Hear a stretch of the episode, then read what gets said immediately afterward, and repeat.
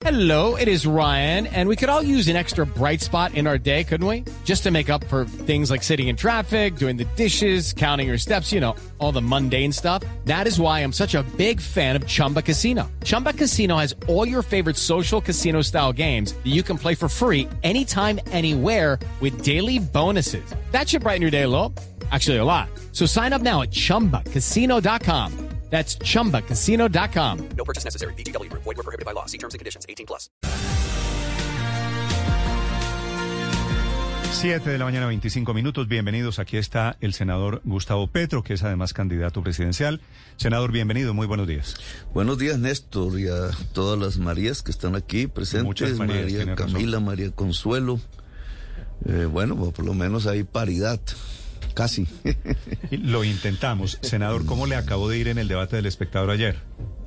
Pues yo estoy esperando lo- lo- la publicación porque porque este el diario del espectador, ¿no? Que es, que es el que hace el debate con la ONG Temblores.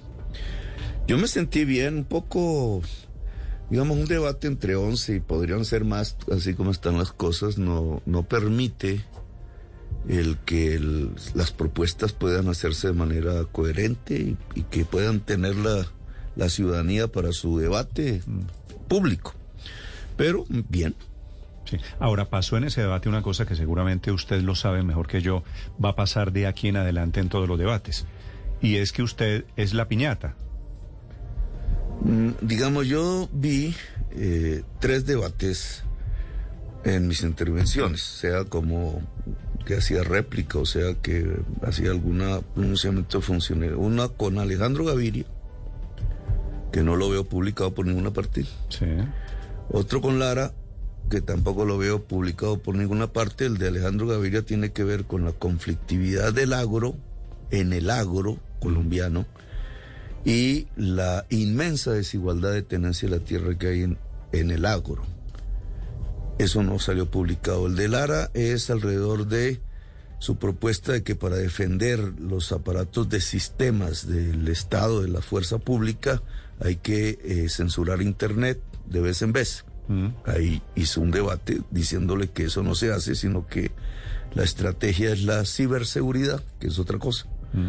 No necesita afectar derechos ciudadanos. Y el tercero fue con eh, este Federico. señor Fico, que me pareció que estaba en el hueco, en el momento en que fui al hueco, eh, pero... eh, es decir, esos son sus electores, no los habitantes del hueco, ni quienes Pero utilizan a él- el hueco, a sino él me quienes refería yo- extorsionan el hueco. A él me refería yo cuando digo que usted va a ser la piñata, porque él estuvo muy duro, muy crítico con usted, ¿no? No, crítico, no grosero. Y además calumnioso, porque yo qué tengo que ver con los con la movilización social, en vez de echarle la culpa a quien la tuvo, que es el señor Carrasquilla por subir los impuestos de la comida.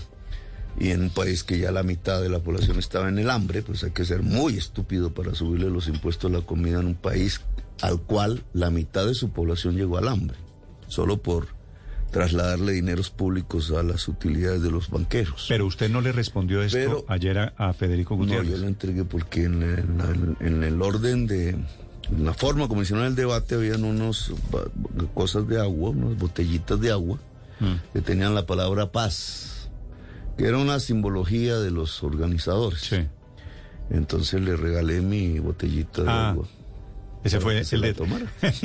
y, esa, y esa fue la sutil manera de responder. Sí, esa fue mi respuesta. Pero, pero déjeme hacerle solo una pregunta para terminar Agua y ese tema de los, de los debates. ¿Qué va a hacer usted? Porque digo, aquí le van a dar, usted va a ser el, el blanco de muchos debates. Sí, pero fíjate que ahí el medio de comunicación, no, no lo, pues como fue ayer, digamos que todavía hay, hay que esperar, pero no sale el debate con Alejandro Gaviria, Sí. No sale el debate con Lara, y sí salen las groserías de, de Fico. Es una manera de, de, de, de construir, digamos, de construir otro debate que no fue. Porque entonces los temas importantes del debate quedan en silencio. Ok.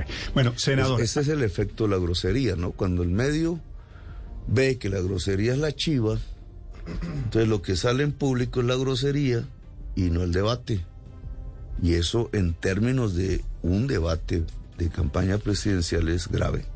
Pero, pero ¿por qué le pareció grosería lo de Federico Gutiérrez si es una tesis que tienen, tienen muchos colombianos? El hecho, sí, los electores de él. Eh, y él re- le responde a los electores de él. La, la verdad en política es que los electores están más a la derecha. Los electores de él están más a la derecha que él. Entonces él tiene que responderle a esa ansiedad, que es como el que dijo plomo es lo que hay. Pues ese, ese tipo de personas existe en la sociedad colombiana y no son pocos. Es la base electoral de buena parte del centro democrático. Y si él quiere capturar ese electorado, que es lo que busca en primera instancia, después buscará a otros. Pero usted está en la tesis de que Federico Gutiérrez va a ser el candidato del Centro Democrático, a pesar de que el Centro Democrático eligió ayer a Oscar Iván Zuluaga. No digo del centro democrático, de Uribe, que es diferente. Entonces lo que está haciendo Uribe, reconociendo él inteligentemente que se cayó en las encuestas, que no es lo que él diga, es construir un aparato con, con tres patas. El, el primero es el centro democrático, que ya a través de una encuesta que nadie conoce, eh, escoge un candidato. Segundo es una consulta, que es la que se llaman, eh, Roy muy bien llamada, la de la apariencia, porque es una apariencia donde entra el Partido Conservador y está en disputa el Partido Liberal, es decir, lo que antes llamábamos el bipartidismo, a través de eh, candidatos que fueron eh, alcaldes de regiones, porque busca con esos liderazgos regionales disminuir la intención de voto por Petro en esas regiones. Allí hay una competencia. Que, ¿Quién es más fuerte? ¿El que sale del centro democrático o el que sale de la consulta de la apariencia? Eh, se, disputarán, se disputarán presidencia y vicepresidencia, pero con un caudal de voto que ya no es el centro democrático, sino que es el centro democrático, el Partido Conservador, una parte importante del Partido Liberal, sobre todo de Char. Sí. Y eh, la tercera pata es buscar que el centro, una vez quede excluido de segunda vuelta, prefiera votar por el que diga Uribe que por el cambio. Y así habría una estrategia, digamos, una estrategia inteligente y que disputa el poder, indudablemente. Ok. Senador, hablemos un poquito, si le parece, de su propuesta, que esa propuesta, la de el petróleo, la de suspender los contratos del petróleo, que le preguntaron qué haría usted en su primer día de gobierno y usted lanza esta, bueno, por supuesto usted sabía seguramente esto iba a ser una, una bomba. Quedarnos, ¿cómo es? Le quiero preguntar para que nos aclare un poquito, quedarnos sin petróleo eh, de un día para otro, aunque usted habla de cierta gradualidad. ¿Qué es lo que quisiera, lo que quisiera usted? ¿Hasta dónde está dispuesto a llegar? Todos senador- los senador países, Petro? todos los países del mundo tienen que hacer una transición energética. Eso ya no está en discusión. La ciencia lo determina. ¿Qué es lo que la ciencia ha dicho?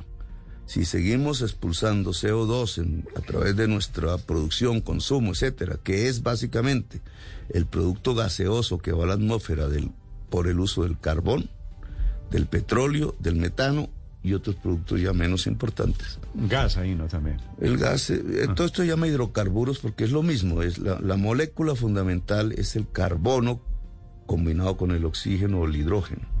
Entonces, eh, esas moléculas que son los hidrocarburos procesadas se van a la atmósfera y esa atmósfera cambiada químicamente por el ser humano, eh, debido a que esas partículas concentran el calor por muchos años, 200, 3000 años, incluso 12000 años hacia adelante, eh, calientan el planeta, cambian los ciclos del agua en forma planetaria, ese es el cambio climático. El cambio climático no son los desastres que vemos, cada vez serán peores, sino lo invisible, por ejemplo el COVID-19, que frenó el capitalismo en un año, todo el mundo, y mató y mata millones de personas. Como eso va a aparecer más y más y más si no nos ponemos las pilas. ¿Y qué es ponernos las pilas? Lo que la ciencia ha dicho. Dejar de utilizar carbón y petróleo. Pero y que gas. tiene, que no, me perdí ahí un segundo, ¿qué tiene que ver el COVID con el cambio climático? Eh, según una investigación que se hizo en la Universidad de Cambridge, es uno, una investigación. It's time for today's Lucky Land horoscope with Victoria Cash. Life's gotten mundane, so shake up the daily routine and be adventurous with a trip to Lucky Land. You know what they say. Your chance to win starts with a spin. So go to LuckyLandSlots.com to play over 100 social casino-style games for free for your chance to redeem some serious prizes. Get lucky today at LuckyLandSlots.com. Available to players in the U.S., excluding Washington and Michigan. No purchase necessary. VGW Group, void were prohibited by law. 18 plus terms and conditions apply. Eh, hay un cambio de rutas de los murciélagos que buscan frutas. Las frutas cambiaron de piso térmico precisamente por el cambio climático y ese cambio de ruta de los murciélagos llevó a las ganaderías inmensas que hay en China. Imagínense cuál tamaño tienen. Y por allí la propagación, que no ha sido solo del COVID-19, ya llevamos una década o más de varios virus por el estilo y con el mismo mecanismo. Puede existir muchísimos otros. Por ejemplo, los- la ciencia ha dicho que si se deshiela Siberia y el norte de Canadá y Groenlandia, en el interior de los hielos hay virus de millones de años.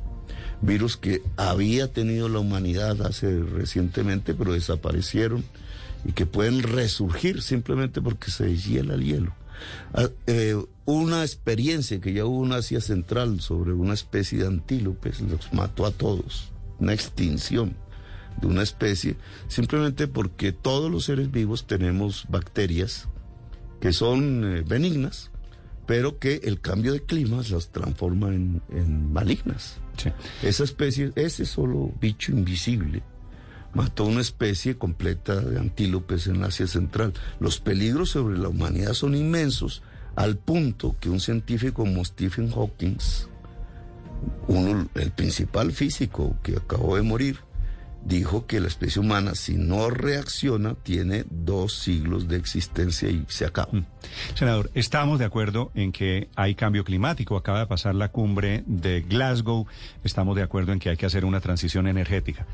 Pero eso se hace para volver el primer día de su gobierno que usted dice, suspendo los contratos de petróleo. Bueno, ahora la transición energética, Sí. si estamos de acuerdo que hay que hacerla, que significa salir del carbón y el petróleo y pasar a energías limpias, que en este caso es el agua, el sol y el viento, es lo que tenemos. Hay otras pruebas que se están haciendo, pero esto es lo que hoy tenemos. Eh, esa transición energética tiene unos tiempos. Aquí viene un debate que es político. Ya lo vio en Colombia, ya salió en Colombia gracias al artículo y me parece muy bien que se desate.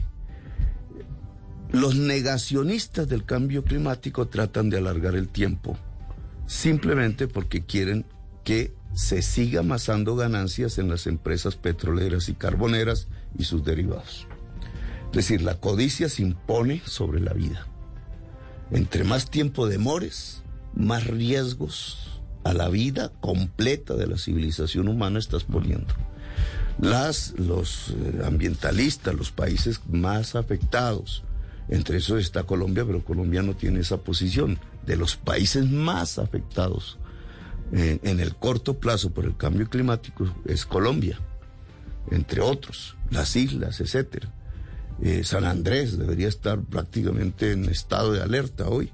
Ya usted vio eh, parte de las consecuencias. Eso hace que haya una tensión política. Entonces, unos por demorar, básicamente defendiendo intereses petroleros. Ayer, varios medios ponen a Lloreda a hablar.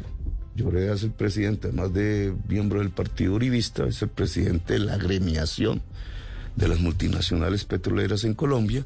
Y obvio, él expresa una narrativa que es no, no lo hagamos más despacio, por allá en el 2050, en el 2050 ya no tenemos nada que hacer. Porque hemos llegado al punto. Pero es que esto tiene, esto tiene unos plazos. Sí. Es decir, el plazo que se ha dado la humanidad es 2034. Y usted lo quiere hacer el 8 de agosto del 2022 y esto tiene que ser gradual. No hay que buscar primero la plata que vamos a dejar de perder por este tema, Bueno, entonces- la plata que vamos a gastar por importaciones Sí, de gasolina. por. Pongamos esa fecha que usted eh, acaba de decir. 2034. Bueno, Sí. no, no la digo yo, la dijeron los señores Lo de, dice la de Glasgow. ciencia. Sí. Lo dice la ciencia, porque los presidentes que se reúnen en Glasgow están siguiendo, para bien o para mal, unos retardando, otros. El bloque Pero, pero estamos de acuerdo en que hay unos plazos. eh, en disputa política. en disputa política, el bloque más reaccionario de los países de Glasgow es Argentina, que es de izquierdas, dicen. Australia y Arabia Saudita, y Rusia. Rusia y detrás China. Este, este es el bloque más reaccionario, que quiere demorar al máximo. ¿Por qué? Porque Rusia es eh, el país más petrolero del mundo con Arabia Saudita. Australia es el país carbonero más importante del mundo en exportaciones de carbón por encima de Colombia. Colombia es el sexto exportador mundial de carbón. O sea que el papel de Colombia en, el efecto cambio climático es importante, no por lo que haya dentro, no por lo que emitamos dentro de Colombia, que digamos el, el daño más grande que hacemos dentro de Colombia es destruir la selva amazónica. Estamos destruyendo lo que absorbe el CO2 de la atmósfera y de una manera muy importante. Van 600 mil hectáreas destruidas este año, este, en este gobierno. Eh, y el efecto de nuestras exportaciones, que principalmente son petróleo y carbón. Bueno, 2034. La ciencia ha dicho, este es el punto de no retorno. ¿Qué significa el punto de no retorno? Eh, para eh, claridad de quienes oyen. El punto de no retorno es que si llegamos allí sin hacer los cambios, es decir, dejar de consumir sustancialmente petróleo y carbón, ya todo lo que hagamos de ahí en adelante no sirve. Ya se desencadena una serie de acontecimientos fuera del control humano, producto por- de nuestra producción y de nuestro consumo, pero ya no tenemos instrumentos para detenerlo. Así cese, así se cese a cero la- el consumo de petróleo y carbón, ya lo que se produjo en la atmósfera genera unos efectos como que se fue el, el hielo. ¿Y usted cree que Colombia, que es una golondrina, puede cambiar ese, ese verano o ese invierno de los efectos de, del cambio climático? No, pero tiene que aportar como todos los países del Pero mundo. todos los países van a aportar a mediano plazo, no de un día para otro. No, señor. Eso que usted está diciendo no es cierto. ¿Cómo no es cierto? Hay países que ya son mucho más radicales en las políticas para mitigar el cambio ¿Qué, climático. qué país fuera de Colombia ha Dinamarca. anunciado la suspensión de los contratos de petróleo? Dinamarca tiene eh, una gran reserva de petróleo, inmensa, mucho más que Colombia, que está debajo de Groenlandia, que es parte de Dinamarca, Mm. que Trump quería comprársela, por eso. Eh, el- Dinamarca, que podría tener una riqueza inmensa si se midiese eso en valores de precio internacional del petróleo, ha decidido frenar la exploración. Muchos países van a seguir eh, el tema, pero yo voy al, al punto que usted me preguntó, Sí. porque usted ha puesto la fecha 2034. Ese 2034 es para bajar un grado y medio el efecto, el- el, efecto climático. la no, idea es- no es para salir del petróleo. El mundo no está pensando salir en el 2034 de los combustibles fósiles. Si usted quiere mantener un crecimiento de la temperatura por encima de la época preindustrial de 1.5, que es lo que la ciencia ha dicho, no pasen de ahí, porque si no ya viene el acabose. Entonces usted tiene que hacer unos, unas reducciones fundamentales en consumo de petróleo y carbón. Eso la ciencia ha dicho, por ejemplo, porque ya logró estudiar el tema latinoamericano, que Venezuela debe dejar la mitad del petróleo enterrado y que Colombia debe dejar el 80% del carbón enterrado. Lo dijo no Petro, no lo dijo ni siquiera eh, el- la conferencia de Glasgow, lo dicen los científicos del panel de expertos de Naciones Unidas, que son 3.000 de todo el mundo. Esos, es- esos expertos ya empezaron a hacer cuentas muchísimo más, digamos, concretas alrededor de cuál es el esfuerzo que cada país tiene que hacer. Nosotros, que somos fundamentalmente un país carbonero, tenemos que dejar el 80% de nuestras reservas enterradas. Si nosotros hacemos uso de ese 80% bajo cualquier consigna de Duque, de Uribe o de Lloreda, ese 1.5 no se alcanza. ¿Y qué es lo que pasa después? Que quedó- queda la humanidad en peligro cada vez más en la medida que más aumente la temperatura. Ahora, ¿qué podemos hacer nosotros? 2034 y vuelvo a poner la fecha. Son exactamente 12 años, ¿cierto? Sí, desde el año desde entrante. el año entrante, Sí. 12 años, exactamente. Nosotros, y en el 2034 es una fecha final, no es que sea que comienza la transición, por favor, es que termina. En el 2034 termina la transición, es decir, nosotros debemos comenzar en el 2022, tenemos 12 años, cada año, cada mes, menos petróleo, más energía limpia, hasta que logras la transición en el 2034, completa. Eso se llama una transición. ¿Usted sabe qué número en la lista de países que emiten CO2, qué número ocupa Colombia en el mundo? No importa, es que el problema de Sí, Colombia... no, sí, sí importa. Colombia es el país número 144 en emisiones de CO2 en el mundo.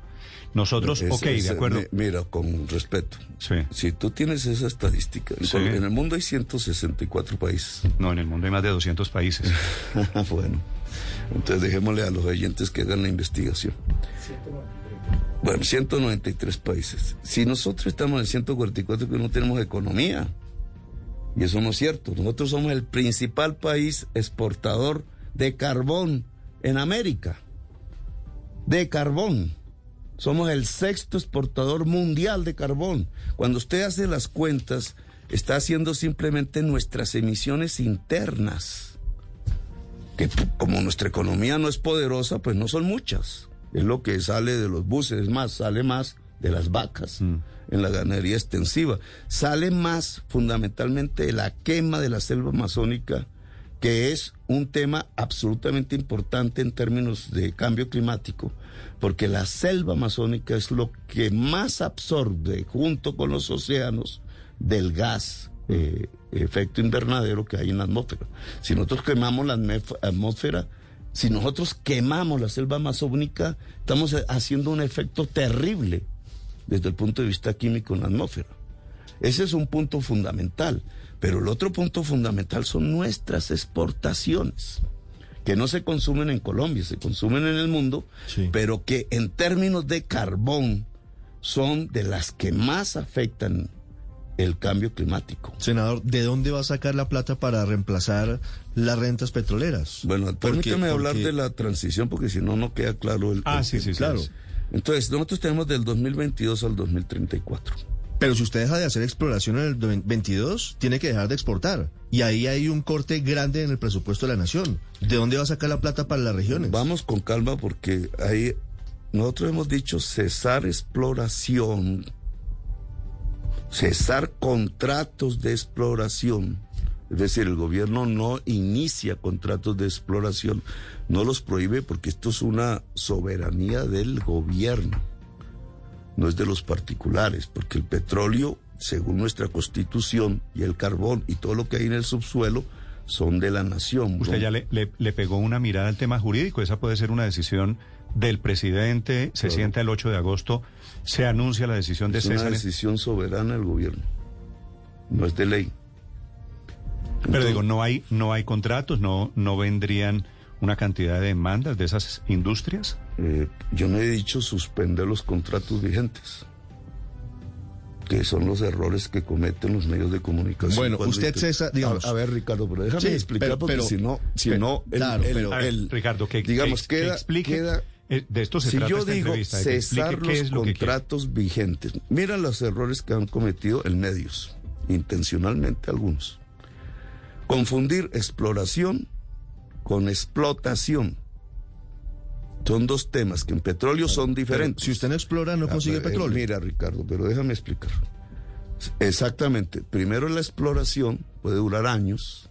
Si se encuentra petróleo, entonces viene una declarati- declaratoria de explotación comercial. Pero necesita explorar para conseguir petróleo y aumentar las reservas del país. Si no explora, pues no aumenta las reservas y el país tiene unas reservas limitadas. Entonces no puedes decir ante mi afirmación que yo estoy diciendo que se suspende la producción de petróleo. Yo no estoy diciendo eso, Se senador. Pero sí suspendería. lo dijo varios medios de Ah, bueno, pero comunicación. yo no. es Pero- lo pero, mismo. a ver, pero para tiene aclarar. una mala intención. Senador, usted, su propuesta es suspender la exploración de petróleo. Exacto. Ok.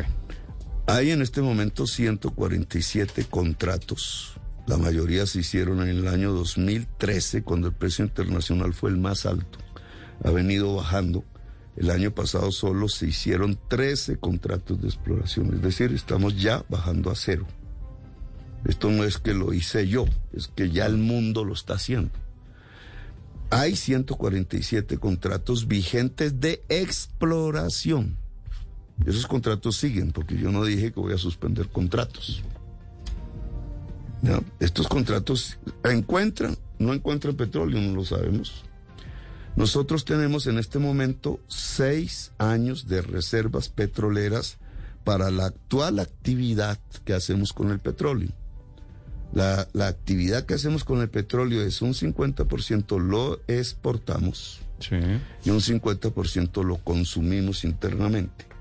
Significa que esto se puede ampliar de 12 a 14 años, a 15 años, si es que estos contratos de exploración vigentes encuentran petróleo, eso no lo sabemos.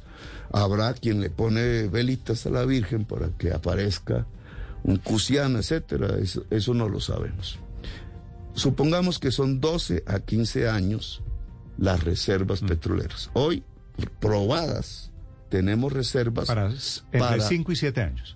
Para 12 años de consumo interno si no exportamos.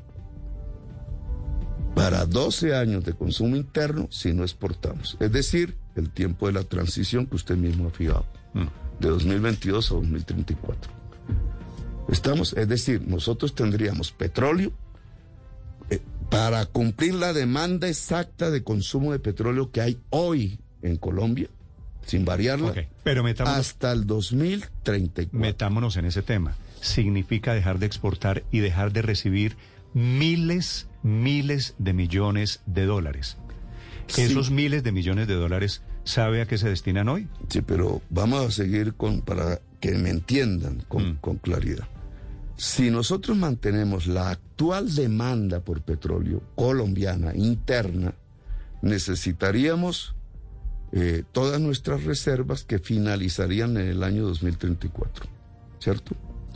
Pero si se disminuye la demanda interna del petróleo, entonces las reservas nos alcanzan y sobran Para los Depe- 12 años. dependiendo de cuánto disminuyamos la demanda interna del petróleo.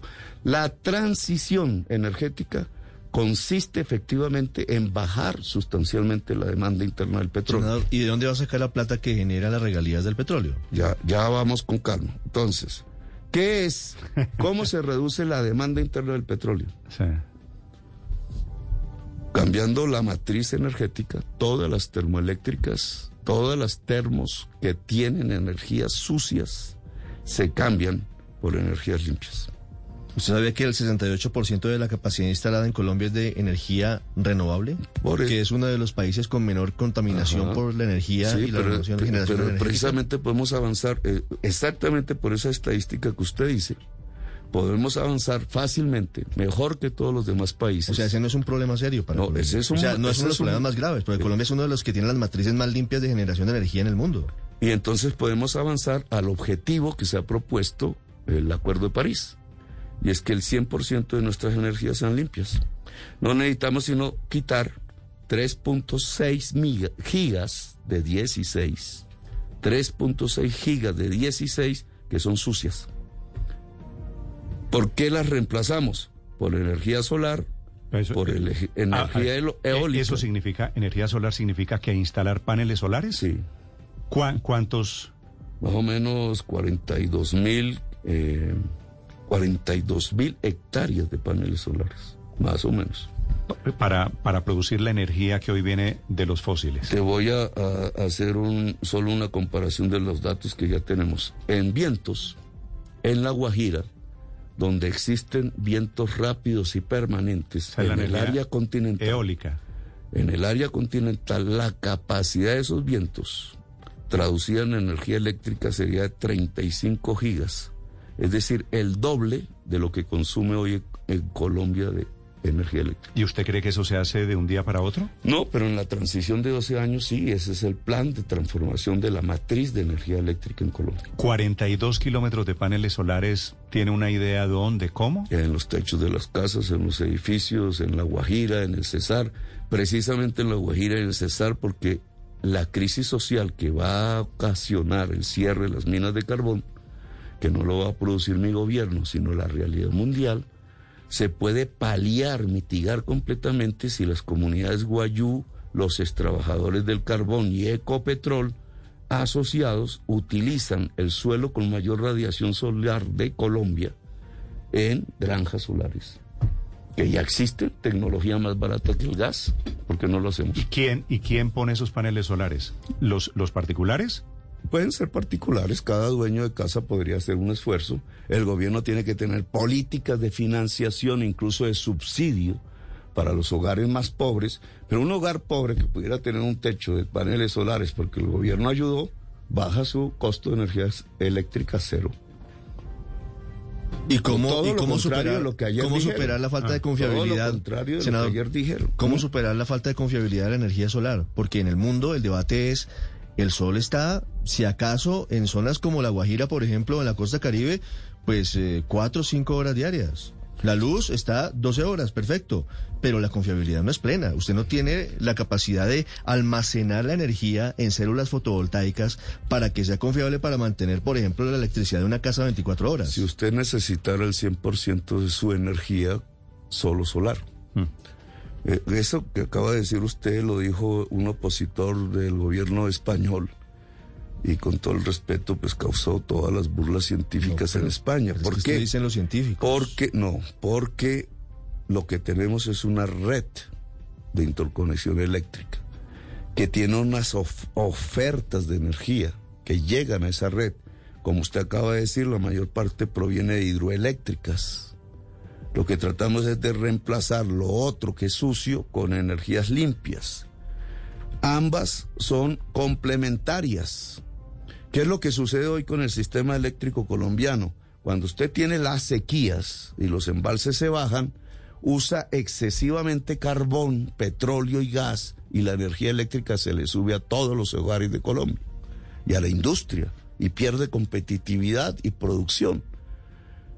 It's time for today's Lucky Land horoscope with Victoria Cash. Life's gotten mundane, so shake up the daily routine and be adventurous with a trip to Lucky Land. You know what they say. Your chance to win starts with a spin. So go to LuckyLandSlots.com to play over 100 social casino-style games for free for your chance to redeem some serious prizes. Get lucky today at LuckyLandSlots.com. Available to players in the U.S., excluding Washington and Michigan. No purchase necessary. VGW Group, void where prohibited by law. 18 plus terms and conditions apply. En cambio, en este modelo, usted tiene en, en épocas de lluvias, que ya cada vez son menos medibles por el cambio climático, embalses llenos y usas mucha agua. Pero cuando eh, llega la época de sequías, tienes mucho sol. Y entonces la energía sigue siendo barata, es más, más barata. Porque usas la energía solar combinada con la hidroeléctrica. Entonces, si eso va a una misma red de transmisión, que es lo que hoy tienes en Colombia, se puede mejorar, etcétera, pero la tienes. Los momentos en donde no hay sol y no se genera energía solar, está generando energía hidroeléctrica. Son complementarias, Senador. no son excluyentes. Vuelvo, vuelvo al tema de la. No solamente tienes que ca- cambiar la matriz energética, que es fácil hacerlo, lo ha dicho el mismo Ricardo Espina. Tienes que cambiar la matriz de movilidad. Para allá voy, para allá voy. Más ¿Su difícil. carro, ¿Su carro en el que usted vino Blue es carro eléctrico? No, no es mío y no es eléctrico, es del No gobierno. Mi carro tampoco es eléctrico. Exacto.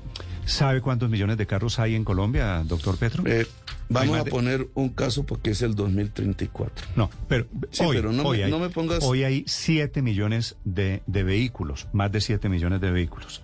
¿Sabe cuántos son eléctricos? De 7 pocos. de 7 millones, 4.800. Es decir, suponiendo que se puedan instalar paneles solares, que es su ambición perfectamente verde, seguramente posible, ¿qué hacemos con la movilidad? Porque la gente se mueve hoy con combustibles, gasolina y diésel. Sí, la movilidad tiene varias... eh, Ponemos digamos, a cambiar las motos y los carros a decirle, sí, salgan un- de los carros y de las Tienes motos. una estructura en la movilidad que se ha estudiado, ¿no? Es- son datos que ya existen. Una movilidad de transporte público masivo, urbano. Sí. Esa es una. Eh, aquí en Bogotá, Transmilenio, en otras eh, ciudades se llama diferente. Tienes una movilidad de carga. La- estas dos consumen bastante combustible fósil, sobre todo el de carga. El de carga es el más contaminante de todos. Si tienes una particular de motos, carros, ah, pondríamos los taxis, etcétera. Nosotros ya experimentamos esto en la práctica. El transporte público masivo tiene que pasar a eléctrico obligatoriamente ya se han dado pasos. Mm. No estamos partiendo de cero, pero no son suficientemente audaces. Es decir, del bus a diésel al bus eléctrico, en Bogotá hay una- un cambio de flota importante que comenzó incluso en mi gobierno. Sería mucho mejor del bus diésel hacia tranvías y metros. Y aquí vuelve la discusión del metro de Bogotá. El metro no se puede hacer sino en las más grandes ciudades. En el transporte de carga, que es el más difícil, usted tiene solo dos reemplazos. El camión eléctrico que está apenas esbozándose en el mundo, es lo más atrasado que hay tecnológicamente, y los ferrocarriles, que es de lo tiene siglo y medio de existencia. Colombia lamentablemente destruyó sus ferrocarriles, pero hay que hacer un plan de reconstrucción de ferrocarriles eléctricos. Si tienes un transporte particular en el cual solo puedes estimular o desestimular desde el Estado, porque es- son carros particulares. Claro, puedes estimular el cambio de un carro a carro eléctrico dependiendo de los aranceles, porque no los hacemos en Colombia ninguno de los dos. En Colombia podríamos hacer Pero hay carro eléctrico. 13 millones afuera, senador Petro, 13 millones de colombianos que tienen carro o moto. Hay 7 millones, le decía, de tienes- vehículos, 6 millones de motos. Y tienes 12 le, años. le decimos a esas personas, Y tienes 12. alístese para chatarrizar su carro de aquí a 12 Tien- años. Tienes 12 años de tiempo. Entonces, en ese 12 años cada vez aumentará más la oferta mundial de carros y motos eléctricas y disminuirá cada vez más la oferta de carros y motos de gasolina. Esa es la realidad del mundo, no la imponemos nosotros. Así va a ser. Es decir, que cada vez que usted vaya a comprar, sea porque su carro se envejeció, sea porque llegó el momento de cambiar de modelo, vaya al mercado a comprar su carro, cada vez usted encontrará más ofertas de carros eléctricos y híbridos y cada vez menos eh, ofertas de carros de gasolina. Esto es lo que menos me preocupa, porque ya las compañías automotrices fijaron para el año 2040 el cese definitivo de producción de carros Al- de gasolina. algunas, seis compañías, Las algunos grandes, países. Las más grandes. Entonces, eh, y esto cada vez porque las sociedades van a presionar. ¿Por qué van a presionar las sociedades en todos los países? Porque está en juego su vida. Es que esto es de vida o muerte, esto no es de chiste. Este no es el, claro, la campaña electoral permite la manipulación, pero aquí no estamos hablando de chistes, estamos hablando de ciencia y de una ciencia que te está diciendo te puedes morir si no haces los cambios. Y los llevados a liderar los cambios son los dirigentes políticos del mundo. Todos los dirigentes políticos del mundo. No es, espero a que China lo haga a ver si yo lo hago. Sí, esa es la política del vivo. Eso tiene un nombre. No se puede. En el mundo, si queremos cuidar la civilización humana, tenemos que actuar. Doctor Pedro, me está... Aquí estás viendo que sí se puede hacer una transición. Claro, los dueños del petróleo y del carbón, incluidos las actuales formas políticas que gobiernan a Colombia, quieren demorarlo. Yo lo que he dicho con mi frase es comenzamos el primer día de la transición. Comenzamos. ¿Por qué? Porque tenemos 12 años. 12 años no es mi gobierno, mi gobierno es de cuatro. Es decir, tendríamos tres gobiernos, comenzando por el mío, que tienen que acabar de hacer la transición. Pero comienza el primer día y en firme. No comienza con retórica, que es lo que está acostumbrada la clase política tradicional colombiana. Cuando llega el momento de que se desplomó el precio del petróleo, que la gente quedó con hambre, porque no había sustitutos, porque no se preparó la economía colombiana, entonces dicen, ay, qué pena, es culpa del mundo. No, es culpa de nosotros que no actuamos. Doctor Pedro. Eh, respuestas a Ricardo Espina.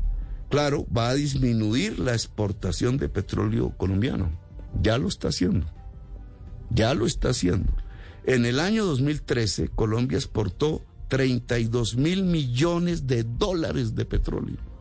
Comparado con nuestro mejor año cafetero, que habíamos exportado 6 mil, pues para los economistas neoliberales eso fue encontrar el tesoro. Doctor Pedro, mire, me está... Hoy, ¿cuánto se está exportando de petróleo? el año pasado, 12 mil. Bajamos de 32 mil a 12 mil. Ya la caída de exportación de petróleo existe. Ahora, ¿va a seguir? Sí, porque esa es la transición energética. ¿Y de dónde va a salir la plata?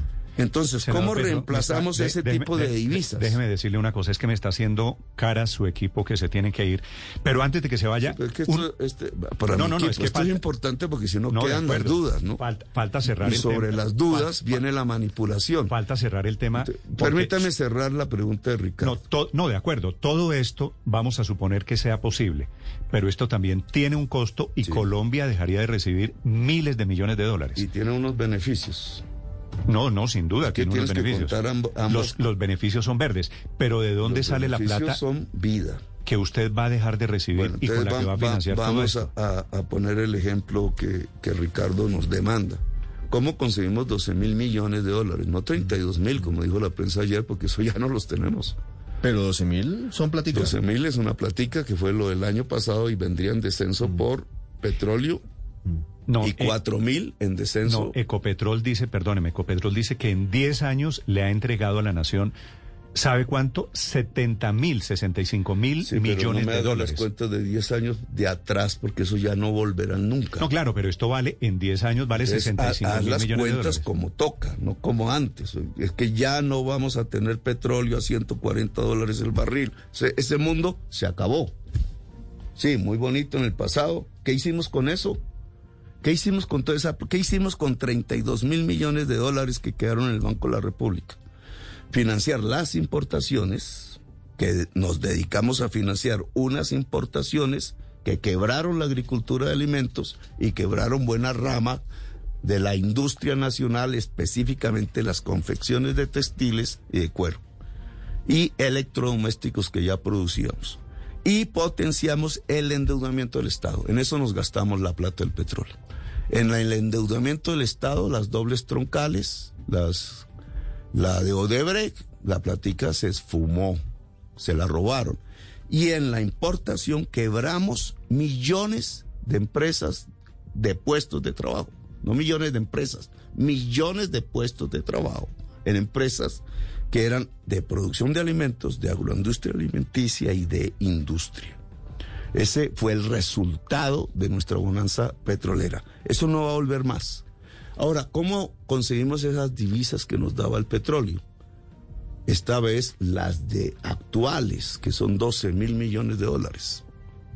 El turismo en el corto plazo. Y en el largo plazo, mientras se potencia nuestra capacidad productiva, la agricultura y la industria, la producción elaborada de alimentos y las ramas Pero industriales. usted cómo reemplaza con turismo que no es decisión de uno, la decisión uno no puede traer aquí a la gente a la fuerza. Con turistas, ¿cómo reemplaza los 8 mil, 9 mil millones de dólares al año que entrega hoy la industria de petróleo? En promedio, un turista trae mil dólares y gasta mil dólares. Es decir, lo que, haciendo las cuentas de 12 mil millones, tienes que traer 12 millones de turistas. ¿Y sabe cuántos llegan hoy a Colombia al año? Cinco. Cuatro millones y medio. Ah, Cinco. Bueno, Entonces lo que tenemos es saltar el turismo de 5 a 12 o- en la transición. Es decir, tenemos 12 años para eso, aumentando cada vez más, a medida, porque es el primer día, comienza, es decir, cada vez tenemos que atraer más. ¿Cómo logras saltar de 5 a 12? En primer lugar, ¿Colombia podría tener 12 millones de turistas? No. Sí. Somos uno de los países más bellos del mundo. Lo que pasa es que lo estamos destruyendo, que es otro cuento. Estos son los beneficios de la transición energética. Si Costa Rica, que es un pedacito comparado con Colombia, más o menos parecido a Colombia, trae 4 millones de turistas por su riqueza ambiental, que no es ni comparable con la que tiene Colombia si la cuidáramos. Colombia, claro que tiene el potencial de hacer saltar su turismo tres veces más. ¿Qué es lo que impide que lleguen turistas a Colombia? La violencia y la guerra. Porque un turista no se, se asusta si en Colombia se están matando entre sí. Es decir, el mecanismo para saltar de 5 millones de turistas a 12, que reemplazaría las divisas del petróleo, además de una manera muy democrática, porque ustedes me acusan de castrochavista. El No, yo no, yo el no he petróleo, mencionado, yo no he el mencionado petróleo, el castrochavismo, el no. petróleo como en Pero si quiere, le... me- Si me quiere hablamos de eso. No, para pegarla aquí a este tema, el petróleo en Venezuela, chavista y prechavista y quizás postchavista, el petróleo en Venezuela es del Estado. Pero ni siquiera Venezuela se atrevió a renunciar al petróleo. Y por eso está en la crisis en que está. Por eso hay hambre en Venezuela. Por eso hay un millón y medio o más. No, la crisis es porque. Maduro abandonó PDVSA y deterioró toda la infraestructura petrolera. Hermano, no me voy a meter en la discusión de PDVSA porque quiero la de Colombia. Pero, ¿verdad? Pero, pero en- son en- datos en la de el. Colombia, si nosotros pasamos de 5 a 12 millones, si hacemos paz, si tenemos otra política de seguridad diferente, que yo la llamo la seguridad humana, no la seguridad del Estado, sino la seguridad del ser humano. Si tenemos eso, nosotros pasamos en 12 años de 5 millones de turistas a 12 y reemplazamos las ¿Y divisas usted no ve, no ve el escenario Con posible de, una ganancia. de turismo y petróleo? con una es que hermano, entre más usted combine petróleo en este asunto, más le estás diciendo a la gente realmente que se van a morir. Es una política de No, pero es que el petróleo es necesario en algún momento de la vida. O sea, y cambiamos por paneles solares una cosa y los, y los aviones cómo vuelan. Bueno, toda la ciencia en este momento en la humanidad está buscando las alternativas. Por eso, cuando encuentren las alternativas, Ya hay aviones eléctricos. pero uno no renuncia al trabajo sin tener un puesto asegurado. Uno renuncia a un trabajo que mata por un trabajo que hace vivir. Y eso es lo que estoy proponiendo yo. Colombia no pierde en el cambio climático, Colombia gana. Las posibilidades de Colombia, a diferencia de Venezuela, de Estados Unidos, es que tenemos una capacidad en nuestra agricultura, en nuestra capacidad laboriosa, en nuestros cerebros. Lo que yo estoy proponiendo, Néstor, es cambiar una economía que se basa en bienes no renovables. Los economistas le llaman rendimientos decrecientes, una economía que no puede aumentar productividad porque cada pozo petrolero cada vez produce menos petróleo por unidad de tiempo. Es decir, una economía frágil y raquítica por una economía sustentada en bienes durables e ilimitados, como el cerebro. Es el ejemplo con Corea del Sur. Que si nosotros nos afincamos en bienes con rendimientos decrecientes, que son los campos petroleros y carboneros, que son no renovables, es decir, se agotaron, y si se agotaron, se agotaron, por una economía que se basa en bienes ilimitados. Pero, pero la vaca sigue dando leche. por eso. Cuando se acabe la vaca, te- la ordeñamos pues hasta te- último pues minuto. tengamos ¿no? la la- las vacas sin usar petróleo, que se puede. Tengamos la agricultura orgánica. las vacas y no las- desarrollemos no las la industria de bienes duraderos. ¿Cuál es el problema con eso? El problema con eso es que tenemos que usar nuestro cerebro. Sí. En cambio, en el petróleo no. Es que es fácil. Por eso el uribismo tiene tantos votos. No, no, no, Es pero esto, no es fácil. esto no es de uribismo. Es Los- fácil. los- claro que es de el- uribismo. El transporte en el, el que usted vino, fue el que potenció el transporte en el que usted vino es de la gasolina. economía fósil. Los zapatos que usted usa, los químicos que están en el teléfono celular, ¿sabe de dónde sale todo eso? De la industria de químicos y de petróleo. ¿Sabes cuál, qué es lo que más pesa en el celular? No son sus materiales físicos. Míralo. Lo que más pesa en el celular son las matemáticas que hay ahí. Puro cerebro. ¿Sabes? Estos zapatos, ¿qué tienen? Cuero y industria. Tú puedes hacer los zapatos de cuero e industria y vivir de los zapatos. ¿Y la suela? Y vivir también. No, la suela Claro es de un sí. derivado del petróleo. Ah, Eso no sí, de pero cuero. las de caucho. Y las de caucho las puedes No, pues, reemplazar por caucho natural. Si es que el mundo ya está haciendo eso. Es que eh, eso no es para burlarse, Ricardo. El mundo ya está haciendo eso. El mundo está reemplazando el petróleo. sí, re- la- Por eso el precio internacional del petróleo viene a la baja. Y el precio del carbón ni se diga, solo tuvo un momento coyuntural después del COVID. Pero eso viene a la baja. Y entonces, si eso viene a la baja y el mundo está dejando de demandar petróleo y carbón, porque necesita la humanidad vivir, vivir, ni más ni menos, ¿por qué Colombia va a seguir sustentando su economía en el petróleo y el carbón? ¿Para suicidarnos? ¿Eso es lo que ustedes proponen?